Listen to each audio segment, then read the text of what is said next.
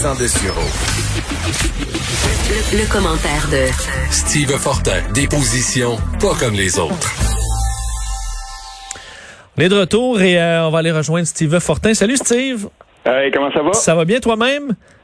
Ouais, quand même. Bon, écoute, on n'a pas le choix. Je sais, on en a quand même euh, parlé, euh, je sais, dans, à mon avis, toutes les euh, maisons, euh, appartements euh, du Québec dans les dans les dernières heures de la Saint-Jean. ben, avant de parler du spectacle de ton côté, parce que tu nous avais parlé de la Saint-Jean à Montebello, je sais que t'es, pour la, Saint, la Saint-Jean, c'est important pour toi.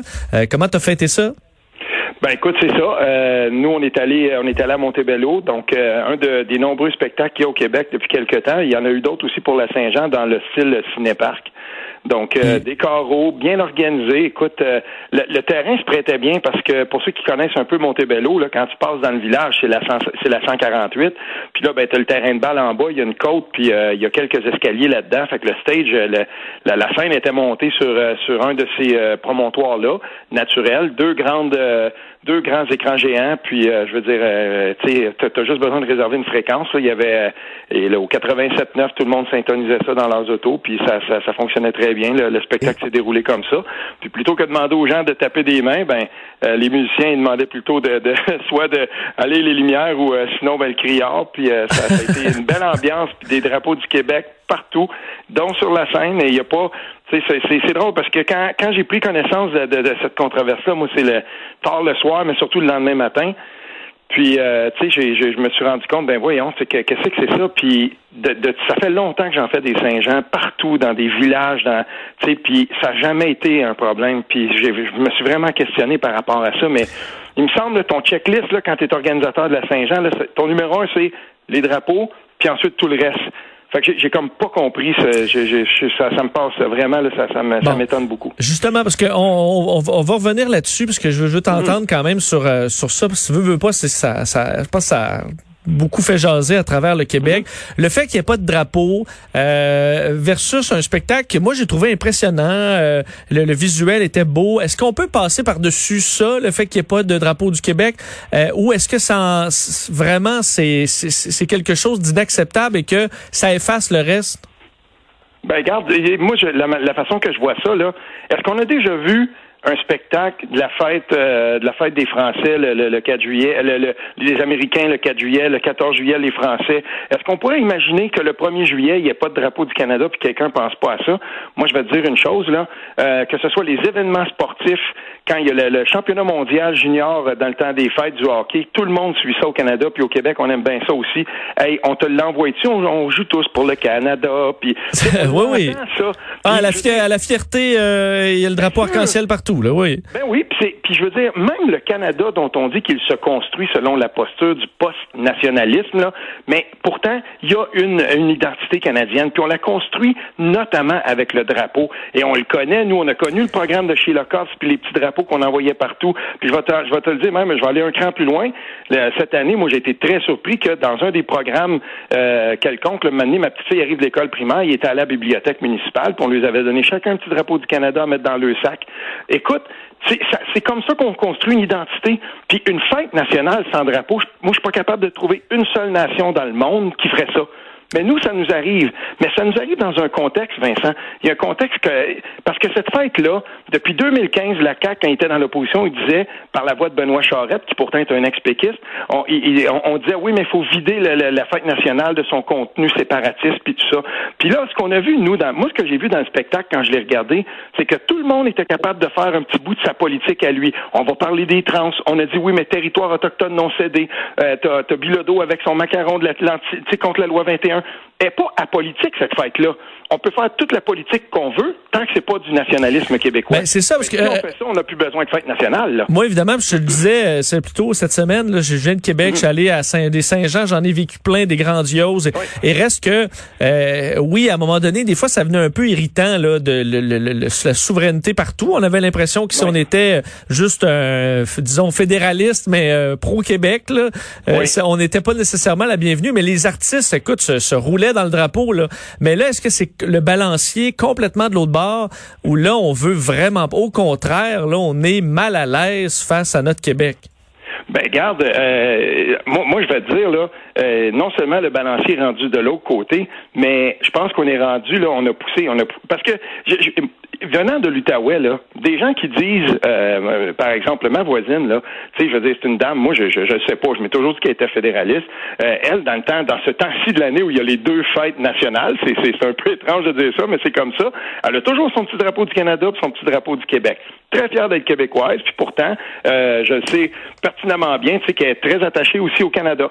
Mais j'en connais plein de gens comme ça, moi, qui étaient bien contents, qui venaient au, euh, qui, qui, qui vont venir à la fête nationale au Québec, puis qui vont être là, puis qui vont fêter. Puis euh, pourtant, c'est pas du tout des séparatistes, et c'est très bien comme ça. Mais là, si on enlève ça, si on vide complètement toute substance, mais qu'on dit que la fête peut être politique à condition qu'elle ne soit pas une célébration du nationalisme euh, québécois, ça sert à quoi? Ça sert absolument plus à rien. Puis c'est pour ça que j'ai eu l'idée aujourd'hui de revenir un peu euh, au cours des derniers jours. Il y a des gens qui m'ont envoyé des enregistrements que je connaissais pas de René Lévesque. Puis quand on écoute les discours de René Lévesque, moi, il y a des gens qui me balancent ça là, depuis une couple de temps. Oui, mais ça sert à quoi le nationalisme québécois? Il est plus inclusif comme, euh, euh, tu sais, euh, il, est trop identitaire et tout ça.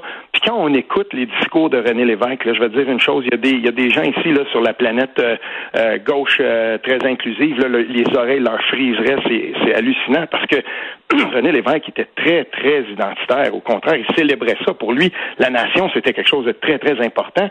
Et, je veux dire, on, on- il me semble qu'on aurait le droit de se réapproprier la fête nationale pour dire, OK, c'est pas des, de toute façon, elle s'en va où la souveraineté? On a toujours bien le droit d'être fier de notre langue, de notre patrimoine, puis de le célébrer. Euh, Je me souviens euh, de euh, Norman Brathwaite qui disait qu'une année où il animait la fête nationale, il y avait eu sur scène plus de noirs que de blancs. Il dit personne Oui. l'a remarqué, personne l'a mentionné. Et pour lui, ça avait été super révélateur. Donc, est-ce que quand même on est, je comprends, on n'est pas une société parfaite, mais est-ce qu'on est quand même assez bon pour au moins on nous fiche un peu la paix avec euh, avec tout le reste, puis qu'on peut juste être positif euh, au complet un soir de, de, de, de temps par année, Euh, et surtout ben, à travers ce qu'on a traversé dans les derniers mois, là, tous ensemble, confinés au Québec. Euh, Est-ce qu'on peut quand même se permettre ça? Qu'on est quand même assez bon pour qu'au moins on nous radote pas en nous disant vous êtes pas assez ci, vous êtes pas assez ça, on est sur des territoires non cédés, vous êtes des pas fins, faut se le rappeler, faut être un peu gêné d'être là. Euh, Est-ce qu'on peut euh, éliminer ça pour un soir puis juste euh, fêter? Ben, j'aurais espéré ça. Puis moi, quand j'ai j'ai vu ce spectacle-là, qui, qui, je veux dire, le- musicalement, puis je veux dire, la- les agencements musicaux, puis la séquence de la, de la façon dont on a bâti ce spectacle-là. C'est très bon. Il n'y a pas à dire, c'est un très bon spectacle. Il aurait pu être, ça aurait pu être un spectacle des francopholies, ça aurait pu être un spectacle, par exemple, qu'on présente, euh, je sais pas, moi, à Trois-Rivières euh, pendant une, une fin de semaine bien normale de juillet ou septembre. Je veux dire, pour moi, il y avait, oui, c'est vrai qu'il y a eu des discours, quelques discours patriotiques, mais en gros, quelqu'un qui, tu sais, qui, qui vient pas de, qui vient pas d'ici. Moi, j'ai regardé des, des certaines coupures de journaux internationaux où on dit, ben, le, le, le- la, la fête nationale du Québec a été fêtée euh, sans, sans drapeau et, et, et sans, sans public et tout ça. Puis, je veux dire, il y a quelque chose là-dedans. Tu sais, ça passe pas inaperçu. C'est, c'est pas quelque chose d'anodin de penser que euh, des gens ont fêté ça. Moi, je verrais pas mes amis acadiens et surtout mes nombreux amis, ma famille franco-ontarienne, euh, qui fêteraient le jour de la Fran- tu sais, Je veux dire, il y a un jour pour les franco-ontariens, jamais qui, s'empêcherait de sortir leur magnifique drapeau vert et blanc. C'est leur identité, puis on le comprend, ça. Mais c'est drôle, là, maintenant, il y a comme une attaque incessante contre le nationalisme québécois, comme si toutes les formes de nationalisme du monde pou- pouvaient, pouvaient être célébrées, mais surtout pas le nôtre. Moi, j'aime pas ça, ce discours-là. Et des fois, là, j'ai l'impression qu'on tape très, très fort sur, le, sur la tête des Québécois, alors que euh, certainement, ils méritent pas tel traitement, là. T'avais, justement, tu parlais de, de René Lévesque, euh, des, des extraits, t'en as pour nous. hein? Oui, on va en écouter un euh, d'ailleurs là où euh, on va écouter René Lévesque qui euh, qui, qui va parler un petit peu là de, de, de, son projet. Euh, ça c'est en 1970 pendant la campagne électorale de 1970. Donc je laisse Alex nous partir ça. De cesser, on peut le faire, personne ne peut contester notre droit. De cesser d'être une minorité perpétuellement inquiète de sa survivance. C'est un mot malade, la survivance. On peut devenir un peuple qui est chez lui puis qui est sûr de vivre. Ça, c'est normal. Il y a des gens qui le savent bien mieux que certains de nos propagandistes qui nous humilient par leur, le mépris inconscient qu'ils nous manifestent avec leur propagande. Il y a des gens de plus en plus qui comprennent qu'ils peuvent avoir des liens amicaux et même fraternels dans une nouvelle forme d'association, mais qui seraient faites d'égal à égal entre deux pays qui sont chacun chez eux. Il n'est pas question de mettre un mur de Chine autour du Québec. On n'est pas au Moyen Âge, on n'est pas au temps de Colbert puis de Louis XIV.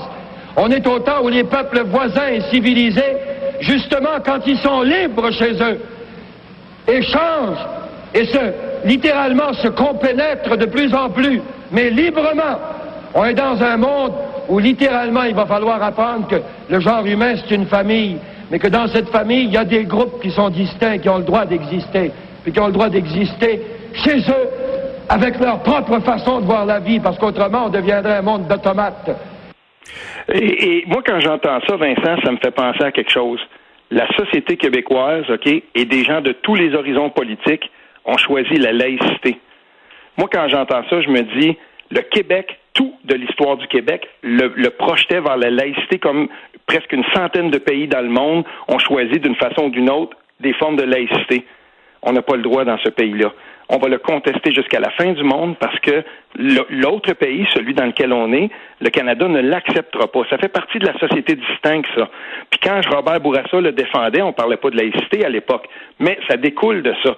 Puis là, on peut pas le faire, ça. Et on, ne nous laissera pas ce droit-là parce que c'est un geste de rupture avec la façon que le Canada se construit. Et pourtant, il n'y a absolument rien de mal. Et il y a beaucoup de Québécois qui sont tannés de se faire traiter de racistes parce qu'ils ont parce que collectivement, on a choisi la laïcité de nos institutions. Surtout que la, la race et la, religion, il faut quand même faire, euh, faut, faut quand même les séparer aussi, là, ce qu'on a de la misère à faire. Euh, et euh, moi, ce que je remarque quand même, puis je, je m'écarte un peu, là, il n'y a pas, il y a pas beaucoup de politiciens qui nous ont parlé comme ça avec cette intensité dans les dernières décennies au Québec, là, ni au Canada. Non, puis j'ai des frissons parce qu'il y a une image aussi avec ça. L'image est bon est telle que telle là, mais euh, ce que j'ai envoyé à Vincent, il y avait, il y a une image là-dedans, c'est sur YouTube, on le trouve facilement. Tu regardes ça, t'écoutes tout le discours de René Lévesque, puis il y avait Parizeau qui, qui parlait avant lui. On s'entend qu'on n'est plus là-dedans maintenant, mais tabarnouche que ça vient nous chercher. Pareil, juste de se faire dire, écoutez, on a le droit d'être québécois à ce temps, c'est rendu que quelqu'un qui dit ça aujourd'hui, il y a une certaine part de la gauche qui vont les regarder puis qui vont être traités de tout et non. C'est-tu tannant, ça? Tu sais, je veux dire, c'est tout à fait légitime que le Québec fasse ses choix. Puis c'est pour ça que je voulais te parler un peu de Mitch aussi, parce que les cinq conditions de Mitch, là, eh, en fait, quand on regarde ça, il y avait probablement, il y avait beaucoup de stock là-dedans qui aurait peut-être permis à la, à la, société québécoise d'affirmer sa distinction à l'intérieur du Canada. On n'a pas voulu ça, là, au bord, ils ont dit non. Puis si on, si on faisait ce référendum-là aujourd'hui, il serait battu par une plus grosse marge. Je sais pas. Ben, c'est pour ça que je demeure indépendantiste. Euh, un mot, euh, je veux revenir sur euh, sur Émile Bilodeau parce qu'évidemment il a fait il fait jaser avec son. Euh, d'ailleurs, je trouve que tous les artistes étaient sur leur 36, mais bon, Émile il a mis son t-shirt. Je comprends que c'était pour une cause là, qui, qui, est très qui est très valable, mais son grand t-shirt, son macaron, puis c'est c'est son macaron évidemment contre la loi 21.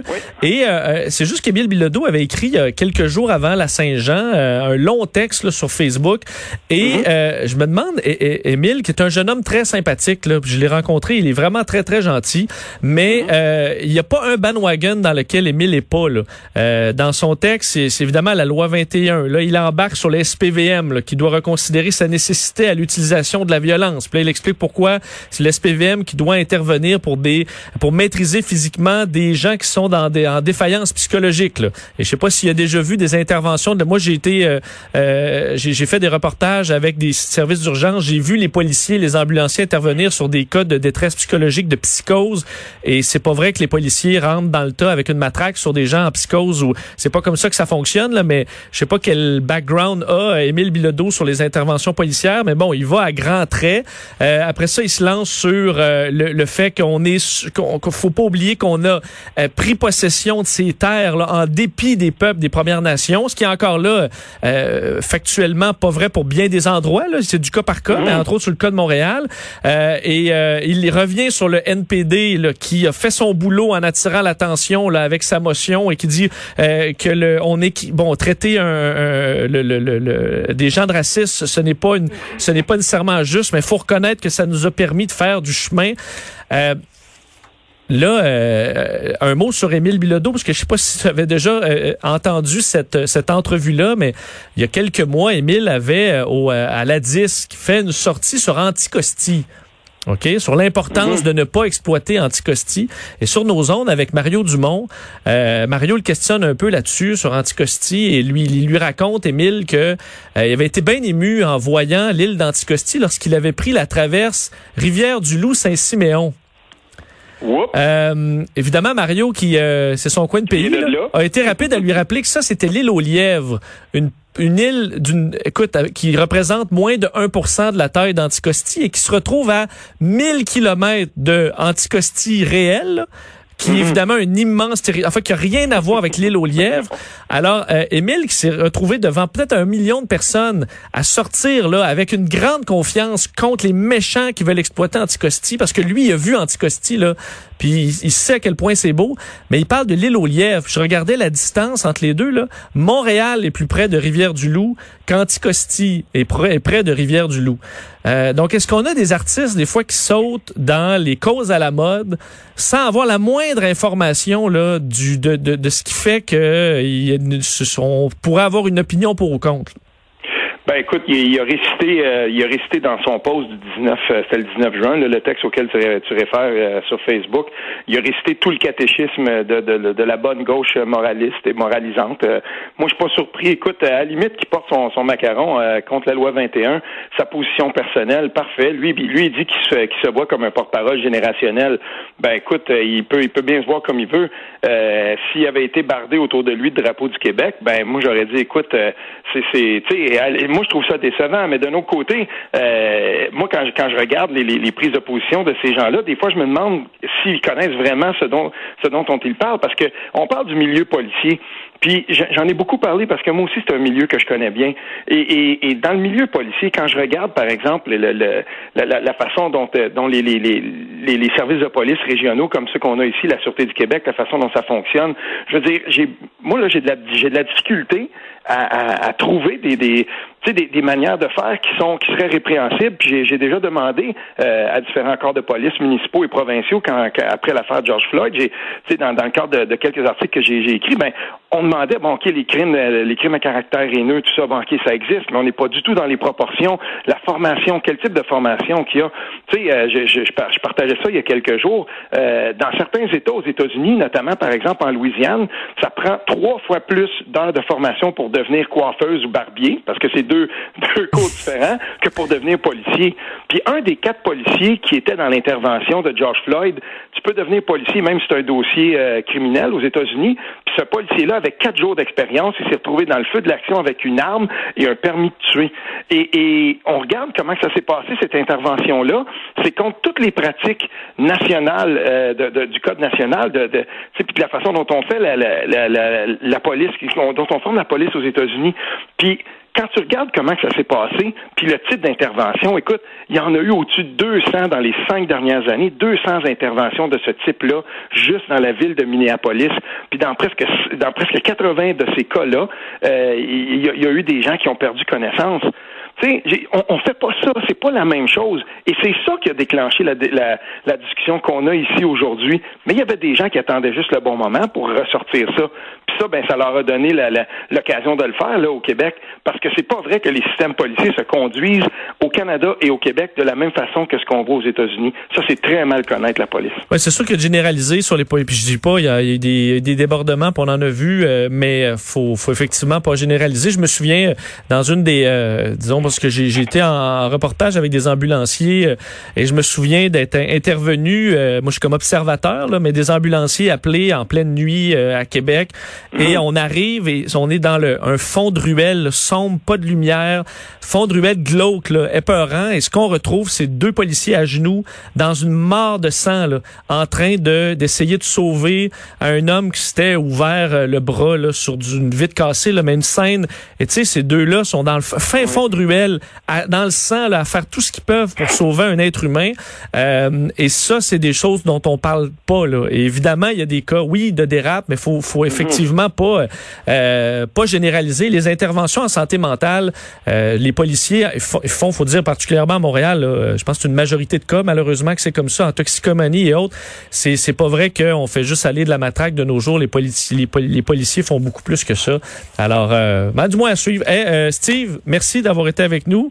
Euh, on se reparle demain. On se reparle demain. Salut. Bien, bonne journée.